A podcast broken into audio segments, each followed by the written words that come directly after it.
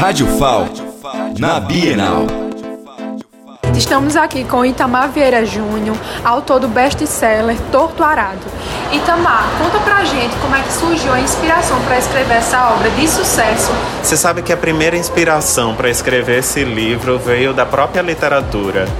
Eu, na, eu comecei a escrever na adolescência, tinha 16 anos. Bom, a história mudou muito ao longo do tempo, né?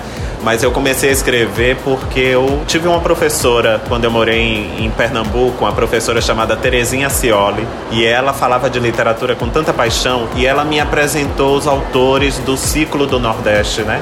Graciliano Ramos, Jorge Amado, a, o José Lins do Rego, a poesia do João Cabral de Melo Neto, a Raquel de Queiroz. E eu, depois de ler todas, uh, todos esses livros, eu me senti inspirado para escrever, porque eu vi uma conexão naquelas histórias com uma história que era familiar, que pertencia a meu pai, pertencia a meus avós.